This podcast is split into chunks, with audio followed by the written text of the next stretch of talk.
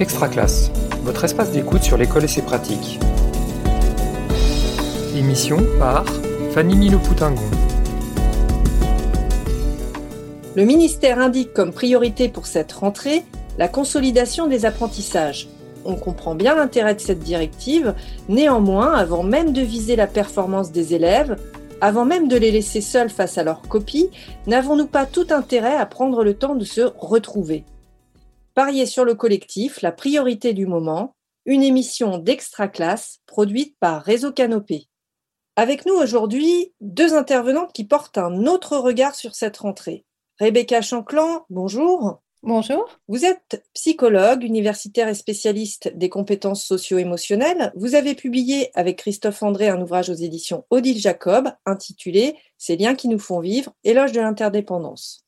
Alexandra Brimbrook, bonjour. Bonjour. Vous êtes enseignante spécialisée, vous accompagnez et formez les enseignants notamment sur l'idée du lien avec un grand L. Vous êtes également auteur d'un ouvrage aux éditions RETS, Tisser des liens, la relation au cœur des apprentissages. On vous a réunis aujourd'hui parce qu'avec vos ouvrages, vous mettre autour d'une table, ça s'imposait. Vous vous accordez sur le fait qu'il est urgent d'attendre et de ne pas courir après les programmes. Pour vous, créer une dynamique de classe pour bien commencer l'année, c'est la priorité. Alors Alexandra, j'ai une première question pour vous qui venez de retrouver vos élèves. Alors cette rentrée masquée, comment se passe-t-elle? Euh, oui, alors effectivement, c'est une rentrée qui est particulière et elle est inconfortable sur différents points, mais confortable sur d'autres. C'est une rentrée qui va nous imposer, qui nous donne la nécessité de ralentir, de prendre le temps et aussi, on oublie souvent de s'amuser. On éduque des enfants, il faut mettre de la joie, s'amuser, remettre de la légèreté, se concentrer aussi sur ce qui me semble vraiment très important, c'est toutes ces compétences psychosociales, la confiance en soi, la mise en projet. Et tout ça, ça passe par des choses qui sont très simples à appliquer concrètement au quotidien, comme un enseignement explicite du fonctionnement sentiments et des besoins. Pouvoir se relier à soi, se relier aux autres et puis aussi se, se mettre en projet. Rebecca, vous qui êtes euh, auteur d'un ouvrage sur l'interdépendance, pourquoi la relation aux autres est-elle essentielle à l'épanouissement?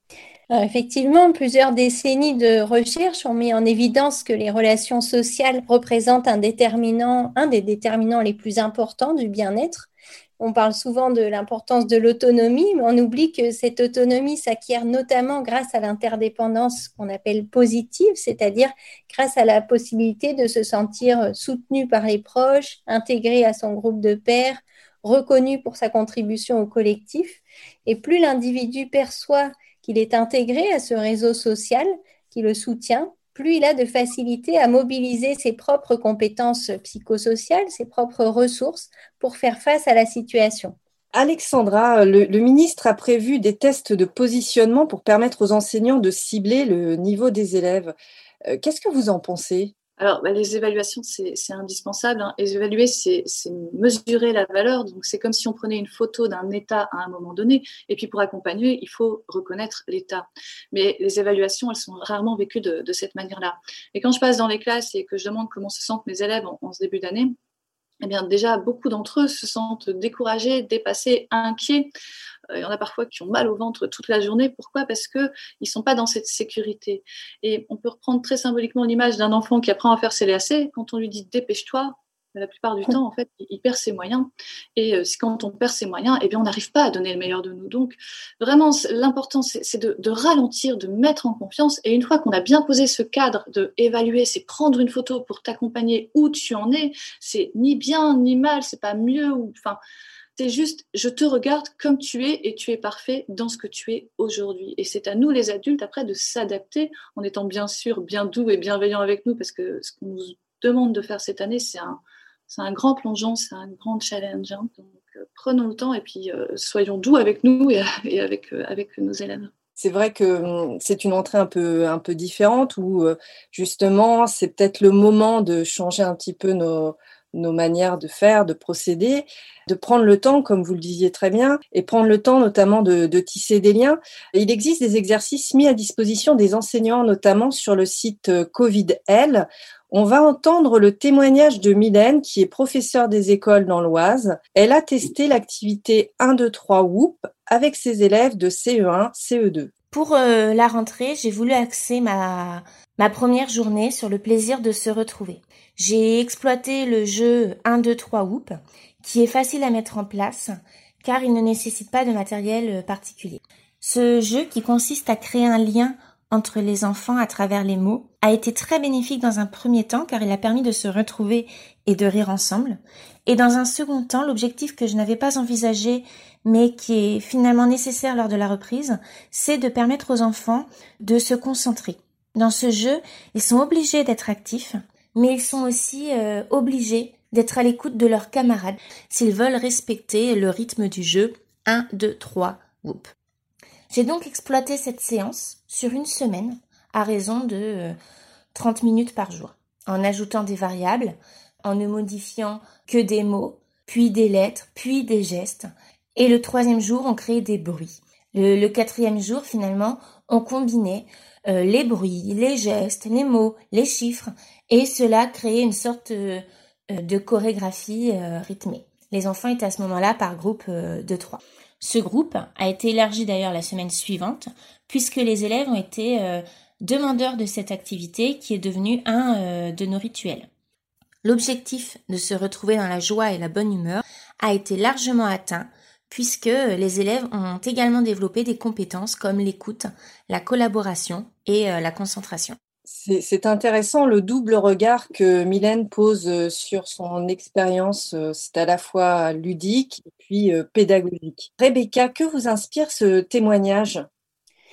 C'est un témoignage qui illustre bien comment les enseignants intègrent le développement des compétences psychosociales dans le cadre de leur classe au cours de cette rentrée en y consacrant bien sûr un peu de temps, donc là 30 minutes par jour, mais cela peut ensuite favoriser une meilleure qualité des apprentissages grâce à l'attention focalisée sur ce qui se passe pendant ce temps de classe et au climat positif qui va être généré et qui est favorisé par ce travail d'écoute, de coopération, de coordination entre les, différentes personnes euh, au sein de la classe. Donc c'est vraiment, euh, parfois on a peur que ce soit une perte de temps, mais là on, voit bien les, bénéfices d'une telle activité pour démarrer la journée et démarrer la rentrée. En effet, c'est pas simplement euh, ludique, c'est aussi une préparation pour mieux apprendre.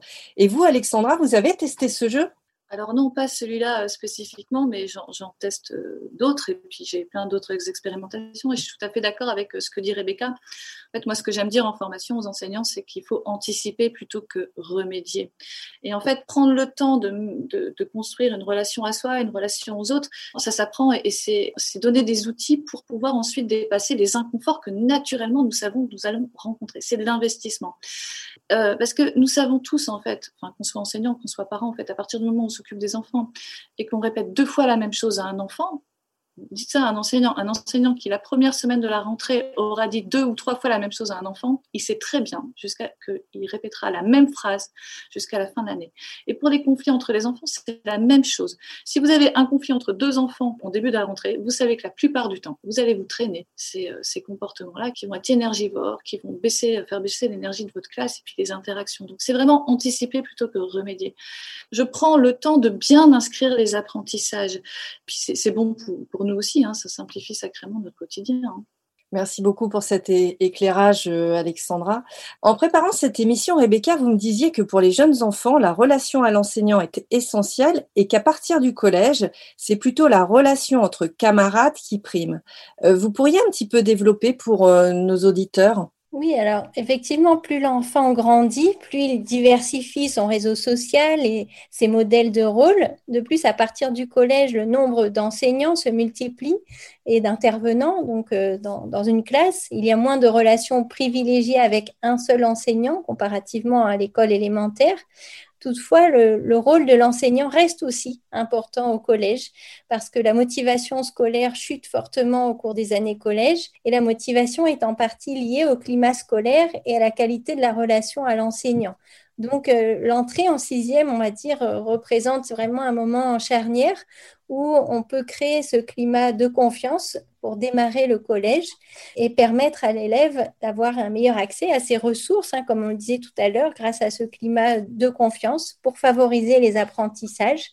Donc, même si euh, il peut sembler très utile de développer un climat serein et plus facile probablement euh, à l'école élémentaire puisqu'il y a un enseignant qui peut inscrire ses pratiques dans la durée hein, puisqu'il a beaucoup plus souvent ses élèves. Ça reste important au collège et particulièrement au début du collège. Alexandra, vous confirmez ce rôle majeur du lien à l'adulte pour l'enfant?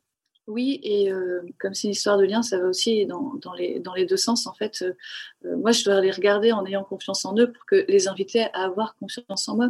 Et donc, je, voilà, pour l'instant, cette année, je supervise six classes et à chaque, chaque première intervention dans chaque classe, je pose mon credo.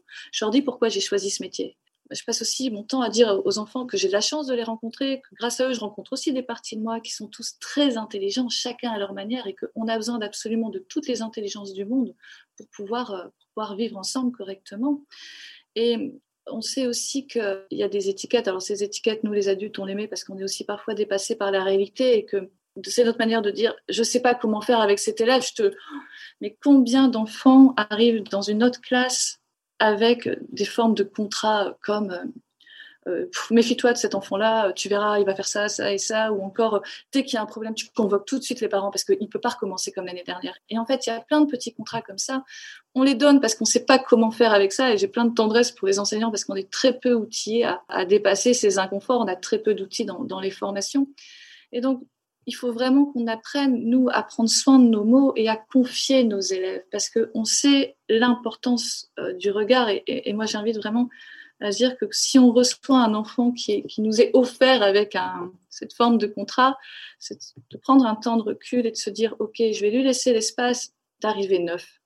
Et je vais prendre le temps de lui dire, bienvenue, je suis contente que tu viennes dans ma classe cette année.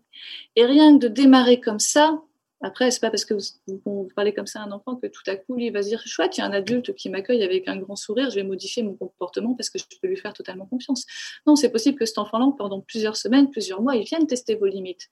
Mais si nous, on garde cette possibilité que chez lui, quelque chose peut s'ouvrir, quelque chose peut se mettre en lien, eh bien, c'est gagné parce que il, y a cette il faut tenter d'établir effectivement les liens les plus sains, entre guillemets, euh, les plus équilibrés possibles c'est jamais du temps perdu, bien au contraire. Rebecca, dans le cadre scolaire, quel est selon vous l'intérêt de, développer l'esprit d'équipe? En fait, comme les programmes sont très chargés, qu'on est tenté de vouloir euh, rattraper un certain retard accumulé pendant le confinement, on se demande parfois si c'est vraiment utile de, prendre ce temps d'intégrer des activités qui visent à développer les compétences psychosociales. Pourtant, elles sont vraiment essentielles aux apprentissages. Par exemple, avoir une perception positive de ses compétences, avoir confiance dans le groupe, se sentir soutenu ou intégré et être capable de coopérer.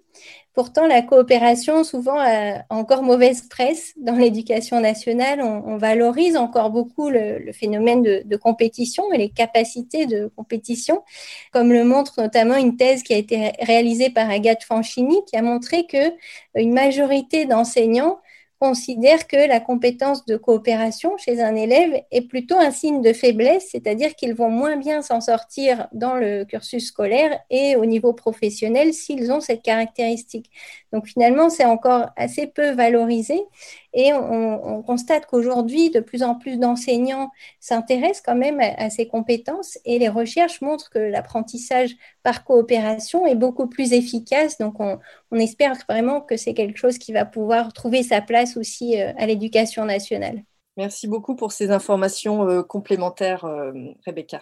Alexandra, il me semble que vous aviez un petit mot pour la fin. Je vous, laisse la parole brièvement. Oui, je voudrais, je voudrais envoyer un message de plein de tendresse et d'enthousiasme à tous mes collègues enseignants parce qu'enseigner, c'est un métier qui est difficile. On a peu de ressources, on a peu de temps et on, est souvent livré à soi-même. Donc, euh, voilà, prenez le temps, soyez fiers de la personne que vous êtes, euh, écoutez-vous, respectez-vous. Et puis, nos élèves, ils ont juste besoin d'avoir des adultes qui sont contents d'être avec eux et qui les regardent avec, euh, avec passion et avec conviction. Donc, lâchez, travaillez pas autant sur vos fiches de prep allez vous balader le week-end et puis amusez-vous avec vos élèves.